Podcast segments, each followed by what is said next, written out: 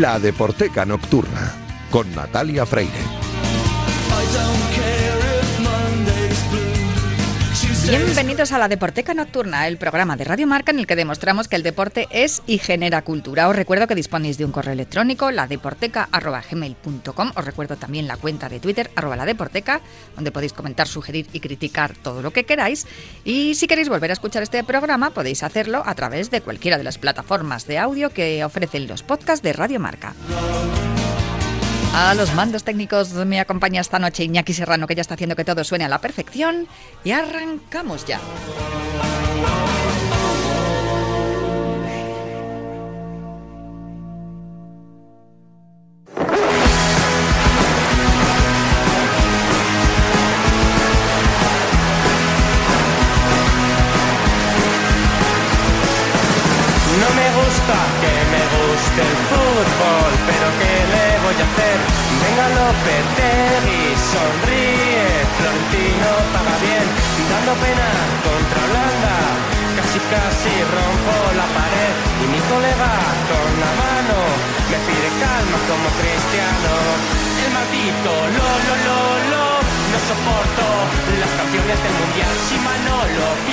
Una semana más aquí en Himno Titular con Julio Ruiz. Os recuerdo que además Julio Ruiz tiene un podcast semanal que se llama Todos los discos son grandes, que recuerda mucho. Buenas noches, Julio. que no Hola, ¿qué dicho. tal? ¿Cómo estamos? Yo ya voy directamente, directamente al objetivo. No, pero está bien que la cuña de promo mola, mola. No, porque además es que a mí se me hace corta la sección. Sí. Claro, el- en realidad es corto el programa, pero se hace corta la sección todos los días. Y fíjate que hay muchos días que digo, que, que tengo que hacer una entrevista a continuación y tenemos que despedirnos. La verdad es que es un lujo, Bueno. un placer y una alegría poder charlar contigo aquí cada semana de deporte relacionado con la música. Y porque además es que eres una enciclopedia, claro, fueron muchísimos años en Radio 3 al frente de Disco Grande todas esas, todas esas vivencias y esas eh, historias que cuentas que a mí me encantan, porque yo ya era oyente de tu programa, además es que yo creo que no lo he contado nunca, pero es que yo iba a buscar a mis hijos al colegio escuchando Disco Grande y volvíamos escuchando Disco Grande porque justo al recogerlos y, y molaba mucho porque claro, al final los niños han salido como han salido, con una cultura musical excelente gracias a, a tu programa. Ahora algo parecido haces en tu podcast, en, en todos Sí. los discos son grandes gracias a Subterfuge Radio. Y aquí eh, somos un poco más explícitos, ¿no? especificamos un poquito más la temática porque hablamos de deporte y música. ¿Qué me has traído hoy? Pues fíjate, eh, confiesa además Natalia que los oyentes de la Deporteca te han dicho, oye, que yo soy seguidor de himno titular y lleva una semana Julio Ruiz que nada más que pone canciones de grupos españoles. Cierto. ¿Qué pasa? Que ya, ya no vais a poner nunca más a los Stranglers ni a Blur. Bueno, pues aquí estamos para complacer la petición del oyente, pero creo que no, no pasa nada porque hayan sonado Underwater Tea Party, Aeromozas, La Habitación Roja de la Facto de la Fe y la Es cultura musical. Eh, estoy acordándome, sonaron Velvet Underground hace... Además, No. sí, con el, el especial que le Bueno. dedicamos a Mendieta y a su vinculación con la música. Bueno, pues vamos a hablar de, en este caso hoy, de los eh, hermanos Gallagher, evidentemente Oasis, que siempre habrá rumores de que se van a de que se van a reunir de nuevo y cuando no sale Liam Gallagher, sale Noel Gallagher diciendo que Nanay de la China, que no se van a reunir de nuevo. De repente aparece un esto uno de los dos diciendo, oye, que esta canción del repertorio de Oasis la voy a incorporar a mi repertorio. Eh, pero de lo que está claro es la unión, evidentemente, de, de los hermanos Gallagher con el mundo del fútbol y con su equipo de toda la vida. A mí... El Manchester City. Sí, a mí, a mí, yo la Que verdad... no es un equipo que me caiga No. especialmente bien. No, pero yo sigo- Tampoco me caen bien los Gallagher, tengo Sí. que confesar. Ya. Aunque admito que son unos genios, aunque están taraos. Ya. Pero me encanta, me encanta su música y, mm, y además nunca he sentido esa rivalidad que, que- que la sociedad no Eh, estableció entre ellos y Blur. Me encantan los dos No, grupos pero por igual fue- y además fue un invento Sí, no, y además es que te musical. digo que es que son excelentes y son muy diferentes. Sí. Bueno, Pero bueno. fíjate, el otro día no sé qué partido estaba viendo, no sé si era ya la Copa de la Liga o la Copa, porque ya como en, en la... Allí en, la- el Reino Unido que sí, ahí conservan todas las competiciones. siguen eh, manteniendo eso, la, Liga, la Copa y la Copa de la Liga. Pues aparecía celebrando un gol, un golazo además que metió el Manchester City, estaba Noel Gallagher, pero ahí metido en la muchedumbre. No estaba, o sea, Sí, que celebrar- no estaba en un palco, vaya. No, no estaba palco. con la con el pueblo. Bueno, pues a ver, vienen por primera vez Oasis a tocar a Madrid y yo me voy a verles a un, eh, a un sitio a un hotel cerca del Bernabéu y hago proselitismo a tope y le llevo, le llevo esto, banderas de estas pequeñas de, del Atleti, porque bueno, porque en aquellos tiempos, y eso hay que alabarle a Noel Gallagher y a Liam Gallagher, eran del Manchester City antes de que llegara la época opulenta del Manchester City. El Manchester City era el otro equipo que no era el Manchester United.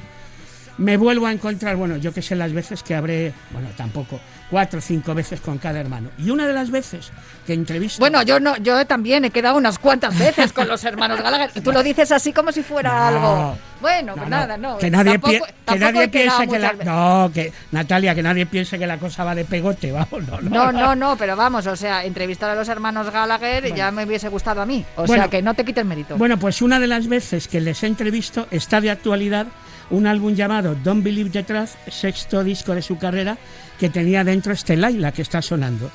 Y eh, se apaga el micrófono y hablamos de fútbol, quizá porque él recordaba aquella primera charla. Y era en aquellos tiempos en que le habíamos cedido a Musampa, al Manchester Ajá. City, a Kikito Musampa. Y estábamos comentando, por cierto, que esto eh, en el Atleti estuvo de 2003 a 2005 y en el Manchester City de 2005 a 2006. O sea que Fue del- fueron de los refuerzos que vinieron tras conseguir el ascenso, después de los años en el infierno del Atlético de Madrid. Eh, Y entonces ah, hablo, hablo con, con Noel Gallagher y le digo, bueno, ¿qué tal Musampa? Dice, bueno, bueno, la verdad es que a quien sí que me gustaría que se viniera para allá es a Torres. Fíjate lo que son las cosas. Estamos hablando del año eh, 2000, eh, 2005, que fue cuando se publicó este disco, y cuando se va al Liverpool de Rafa Benítez, eh, eh, Fernando Torres, en la temporada 2007-2008. Sí, sí. O sea que fíjate que ya le había echado el ojo eh, Noel Gallagher. Bueno, es que al niño, el Noel Gallagher y media, medio Reino, Reino claro. Unido estaban allí, bueno, y media Europa estaban ya pendientes del niño Torres, porque desde luego sostuvo un equipo que se tambaleaba y que se mantuvo firme tras el ascenso junto a Luis Aragonés, pero que después fue muy complicado hasta la llegada del Cholo Simeone, ¿no? que ya se estableció en el lugar que, que se merece el Atlético de Madrid. Así que eh, Noel Gallagher ya, ya le había puesto el ojito a Torres. Sí. Pues mira, se fue al Liverpool y luego al Chelsea, estará contento Noel Gallagher. Que por cierto, ya que estamos hablando del niño Torres, con perdón, vamos a meter aquí la cuña correspondiente. Me gustan mucho las pintas que tiene el Atleti Juvenil, eh, que, que medio dirige, porque son dos personas las que llevan ese, ese cargo de entrenador del equipo que juega la Youth League. Me gusta mucho. Yo creo que cuando muchas veces, ah, me estoy metiendo a lo mejor en terreno donde no me llaman, pero cuando muchas veces se dice que si Simeone, que si se va, que si se acaba el ciclo, yo creo que con un poquitín más que dure el cholo ya tenemos el... Tenemos recambio. Totalmente, tenemos el recambio. Perdón, cierro paréntesis. No, es verdad que muchas veces de- se dice entre la afición del Atlético de Madrid que Fernando Torres eh, es el futuro presidente del Atlético de Madrid. Yo siempre he dicho, yo le veo más en el banquillo que en el palco, ¿eh? Yo, por lo que estoy viendo, Veo más en el palco a Gaby, igual. Bueno, pero eh, evidentemente los hermanos Gallagher tienen, eh, tienen algo así como jugadores favoritos, auténticos iconos, que podría ser también Fernando Torres, pero como ha vestido la camiseta de dos equipos de la Premier, que no la del Manchester City, y yo creo que hay por ahí una foto que como estos siguen peleados, yo creo que cuando ponen la foto, yo creo que si la pone Noel, quita a Lian que está a un lado, y si la pone Lian, quita a Noel que está al otro. Eso es como cuando te haces la foto de familia y, como- y dicen, los maridos a la esquina por si hay que recortarlos. Los cónyuges a las esquinas por si hay que recortarlos luego. Pues, ¿qué dijo Noel Gallagher en su momento? Que el verdadero futbolista rock and rollero era Maradona.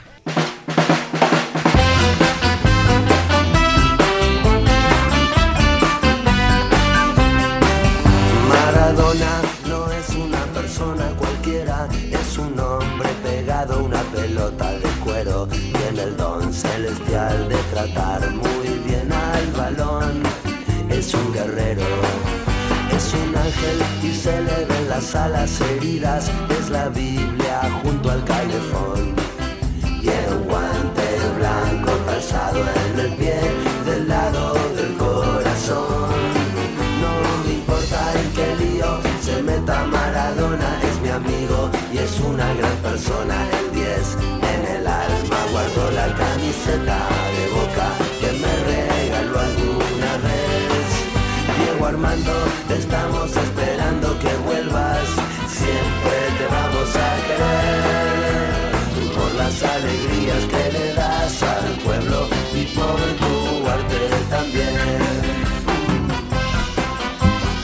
Siempre que llega el cumpleaños de Maradona el 30 de octubre y ahora ya también con la fecha de su fallecimiento, eh, eh, pues, ah, tenemos un recuerdo para el Pelusa. Y, tengo que confesar que también, te lo dije hace unas semanas con el Un Buen Día de los Planetas, esta de Calamaro fue también de las primeras que cayó en la lista de la carpeta de la Deportega que tenemos descarga el sistema, porque desde luego, eh, si hay un futbolista que ha inspirado a los artistas, a los músicos, directores de cine, etcétera, etcétera, y escritores, ese es Diego Armando Maradona. Calamaro, que incluyó esta canción en su disco Honestidad Brutal del año 1999.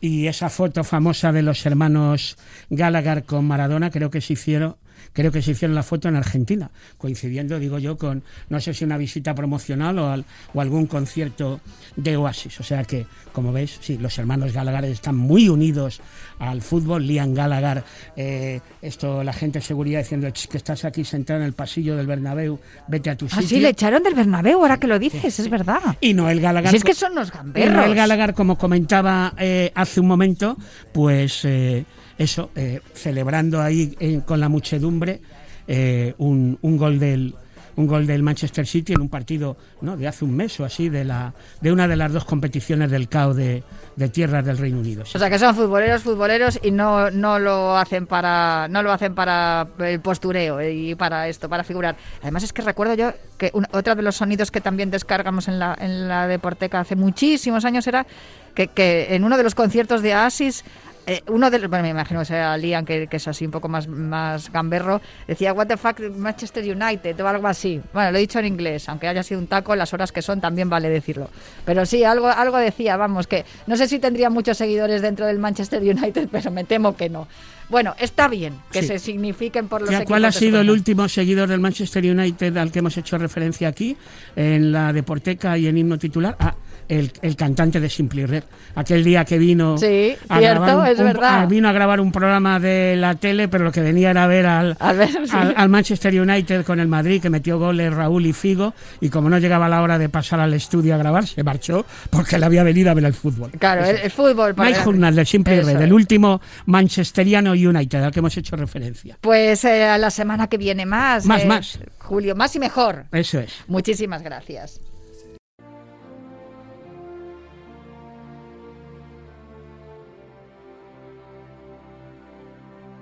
I still have faith in you. I see it now. Through all these years, that faith lives on. Somehow, there was a union. Lo que estáis escuchando de fondo es la canción I Still Have Faith in You del grupo ABBA y está sonando por una razón principal y es porque esta canción y este grupo están nominados a los Grammy. Lo curioso de todo ello es que es la primera vez en los 40 años o más que lleva este grupo de carrera que obtienen una nominación a estos premios y por eso me ha parecido que tenía más importancia que las múltiples nominaciones que han conseguido otros artistas o otras artistas como Dua Lipa, Billie Eilish o la jovencísima Olivia Rodrigo, que no digo que no sean merecidas, pero bueno, esta nominación ganen el premio en la categoría Mejor Grabación del Año o no, desde luego creo que es merecida para colocar a este grupo ABBA, que tantas alegrías y tantos éxitos ha tenido durante su historia, en posiblemente en la entrega de premios de la música más importante en todo el mundo. Nosotros hemos encontrado en esta entrega de premios del próximo domingo por la noche, la madrugada del domingo al lunes, una excusa perfecta para hablar de música relacionada con el deporte desde otro punto de vista. Y es por eso por lo que he vuelto a invitar una semana después, después de hablar con él en los Oscar, a Fernando Carreño. Muy buenas noches, eh, Fernando, y muchísimas gracias por, repetir. A mí siempre que me llaméis para estar aquí, yo voy a venir porque a mí me gusta estar en buenos sitios y con buena gente, así que pues óyeme, que Y además charlando de cosas que cuando me estuviste explicando qué es lo que pensabas contarme en el día de hoy o en la noche de hoy, yo decía, por favor, no sé si voy a poder esperar toda la semana para escucharte. sí, bueno, porque en realidad no, no, lo hablamos sin ningún interés especial. No, Solo, bueno. solo comentando. No, pues fíjate, qué cosas. Hay algunas canciones, y esto lo hemos comentado también con Julio Ruiz en Himno Titular, en la sección que acabamos de escuchar hace unos minutos. eh, es- estas canciones que forman parte de- de la- del panorama musical de la gente y que el deporte las adopta. Eso es, por ejemplo, el caso de una canción muy nuestra, que además también tuvo nominación a los Grammys, si no recuerdo mal, La Macarena. Tuvo, bueno, tuvo nominaciones a todo. Sí. A todo. Digo, o sea, la Macarena ha sido la, fue durante un tiempo la canción más reproducida en YouTube hasta que luego la desbancó el Baby Shark. El Baby Shark, que, que es el... eh, Baby Shark. ti, ti, ti, O sea, si tienes ti, sobrinos. Sí, sí, sí, bueno, hijo, bueno, mis hijos ya Sí, son bueno, mayores, pero bueno, ya sí. por que pasa un poco de edad, pero O sea que la Macarena eh, le ha, le ha superado el Baby Shark, pues no me parece justo, me mola mucho más la Macarena. Bueno, a ver, eh, bueno, vamos a ver al cabo de los años, porque, hombre, el- la Macarena es mucho más clásica que el Baby Shark. La Macarena, pues de la de los El Río, tiene, a ver, fue la canción del verano del año 96, me acuerdo porque en los Juegos Olímpicos y la ponían en todas partes, o sea, 20, casi 30 años. Y el Baby Shark tiene 4 o 5 nada más. ¿Esto es el Baby Shark? ¿Esto que suena? Ah, no, ¿qué es esto? Ah, no, ¿qué es esto? Ah, bueno, bueno, esto... Esto no es la Macarena, ¿No? pero si lo dejamos avanzar un poco veremos, eh, bueno, que quizá algo tenga que ver.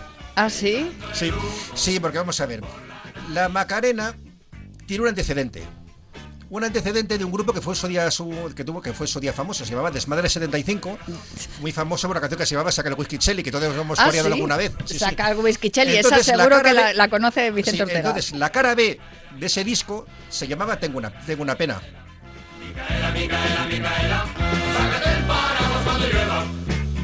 Sí, es esta. Tengo una pena. Era la cara B de Saca el Whisky Chelly. No me digas, de Sí. un single del Saca el Whisky Chelly. La cara y- B era esta. Pero si es la Macarena.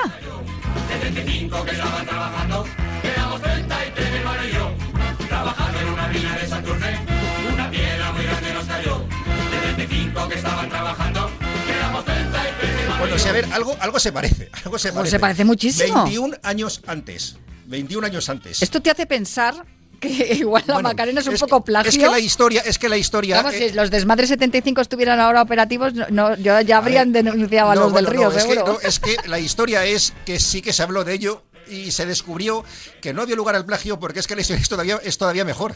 Ya, también, también. Veamos, según se dijo en su momento, esto es un ritmo popular. Un ritmo, pero un ritmo popular de qué tipo? A ver, nosotros hemos visto el sargento de hierro todos. Sí, claro, por algunos supuesto. hemos hecho la mili.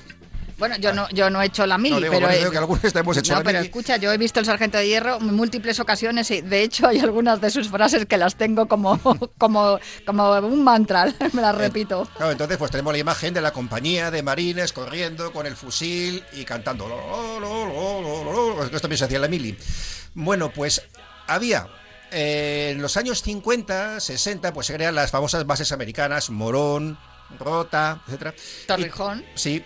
Bueno, pues eh, entonces eh, contrataban personal civil español y pues en la zona de Cádiz, Morón, Rota, etcétera, pues les, pues les llamó la atención, les llamó la atención esa costumbre que aquí también se tenía de hacer la mili cantando y tal, pero les llamó la atención un ritmo de los marines.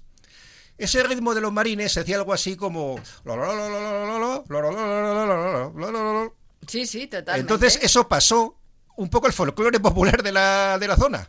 Y de ahí parece ser que lo tomaron unos y otros. Bueno, y es posible que ese sea el verdadero éxito de la Macarena en Estados Unidos, porque desde luego lo hemos visto, y por eso decíamos al principio, lo hemos visto hacer el bailecito, que también eso les gusta mucho, ¿no? Lo de los bailecitos Sí, sí. con la música, en estadios de fútbol, de, de fútbol americano, en, en canchas de baloncesto, en todos los lados. Bueno, es que es curioso porque además en las elecciones en las que Bill Clinton le ganó a Bush, pues esa canción la usaban los republicanos y los demócratas. Entonces, eh, bailándola se cayó George Bush y dijo, no vuelvo a, cantar, a bailar una ca-", y dijo, "Bai- no vuelvo a bailar una canción demócrata.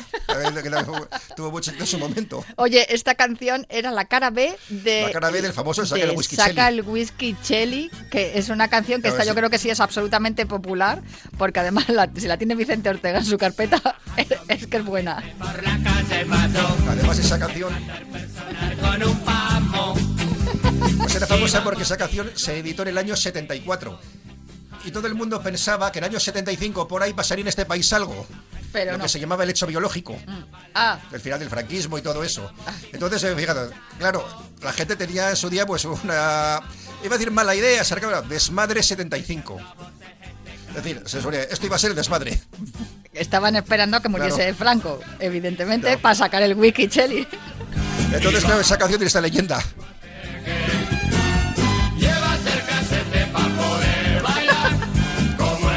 Curiosamente, esta canción se hizo famosa porque se interpretó en televisión española, que era la televisión, claro, del gobierno. Claro. Es que me gustaría escribir a mí un libro sobre esa etapa, la España surrealista, 1965-1975, un poco más allá. No, un poquito más para adelante, incluso hasta el 80, yo te diría Sí, que vamos, que hay que, porque claro, lo que pasó después, lo que pasa que luego, claro, después de que muriera Franco ya se han hecho muchas películas y se han escrito muchas cosas porque claro, la gente dijo, No, es hay, mira, hay, hay- libertad. hay- hay un libro que yo recomiendo encarecidamente, que, se, que, que no sé si está reeditado, pero se puede encontrar con cierta facilidad en redes sociales y bibliotecas, que se llama Celtiberia Show. Ese libro lo escribió un señor, un genio absoluto que se llama Luis Carandel, uno de los mejores Sí, periodistas es que ha habido en este país. Y es la recopilación de una sección suya en la que reflejaba eso, la España surrealista que estaba a medio camino entre la antigüedad y la modernidad.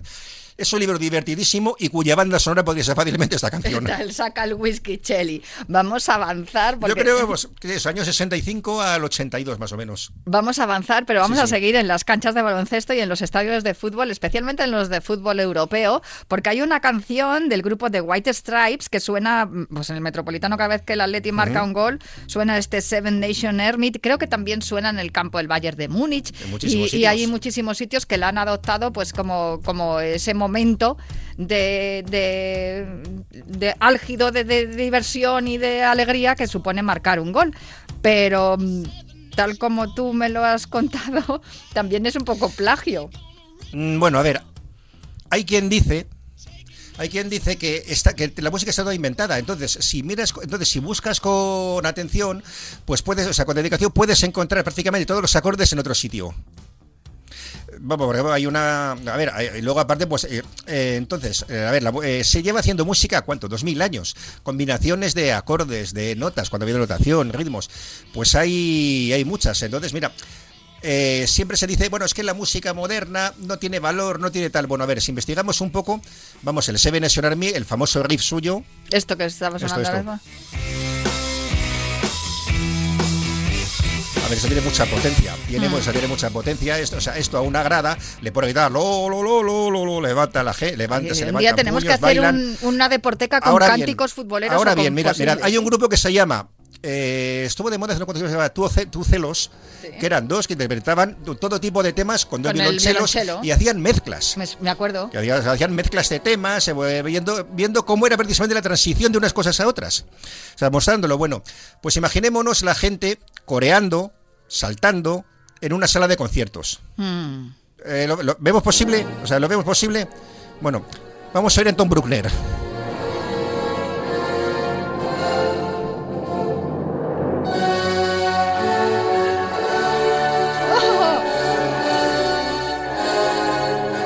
Pero creo que el inicio absoluto de este movimiento Sí. Anton Bruckner, compositor austriaco nacido en 1824. Para los que no sepáis quién es.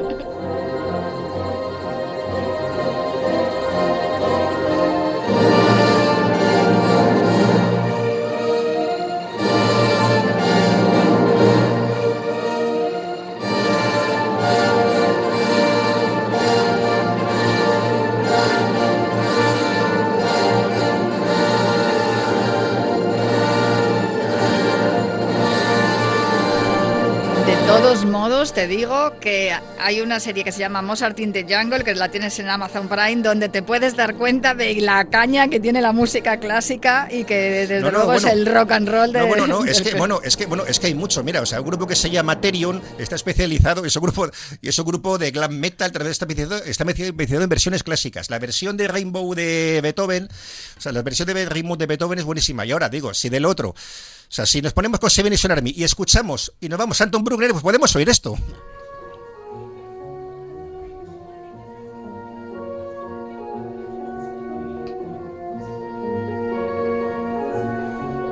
¿Mm? O sea, ¿qué paralelismo?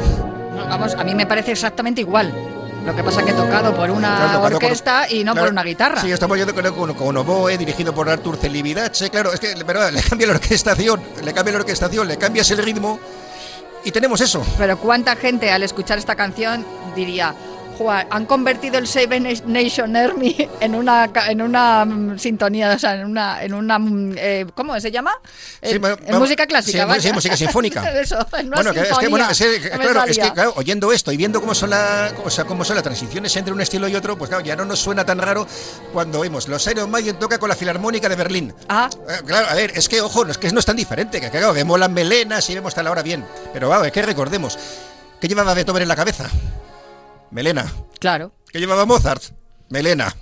O sea, Bueno, pero porque era el estilismo de la Sí, época, claro, de- pero Fernando. claro, ¿cómo- no pero creo claro, que cómo ha sea porque fueran oye, mo- oye. metaleros. pues claro, es que, es que, que, oye, es que la cosa no está, es, que- es que la cosa no están tan separadas como, como pensamos. No, lo que sí que es verdad, y mira tú por dónde, ¿eh? que, que sí que es cierto que todo está inventado, es lo que has dicho antes. Claro, que mira, es que mira, yo, mira, yo si queréis, pongo, yo si queréis pongo deberes a la audiencia. En un tema de Emerson and Palmer está el tema central del Señor de los Anillos. Bueno, vale. O sea, pues el, el- acorde básico de la banda sonora está en un tema de Lake and Palmer. Ahí- bueno, no digo que lo hayan copiado, digo que ahí lo podemos encontrar.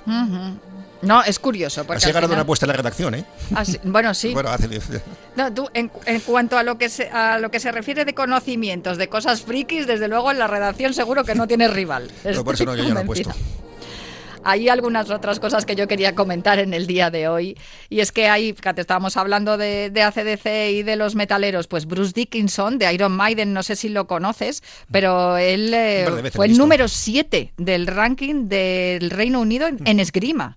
Y en 1992. Y además consiguió plaza para competir en los Juegos Olímpicos de Barcelona, pero al final no le Eh, claro, seleccionaron las y dijo, pues casi que me voy a dedicar entonces al, al metal, al heavy metal, quiero decir. Claro, además, las giras, el calendario y tal. Es que, eh, mira, lo que hemos hablado alguna vez es sobre qué haces cuando tienes tanto dinero.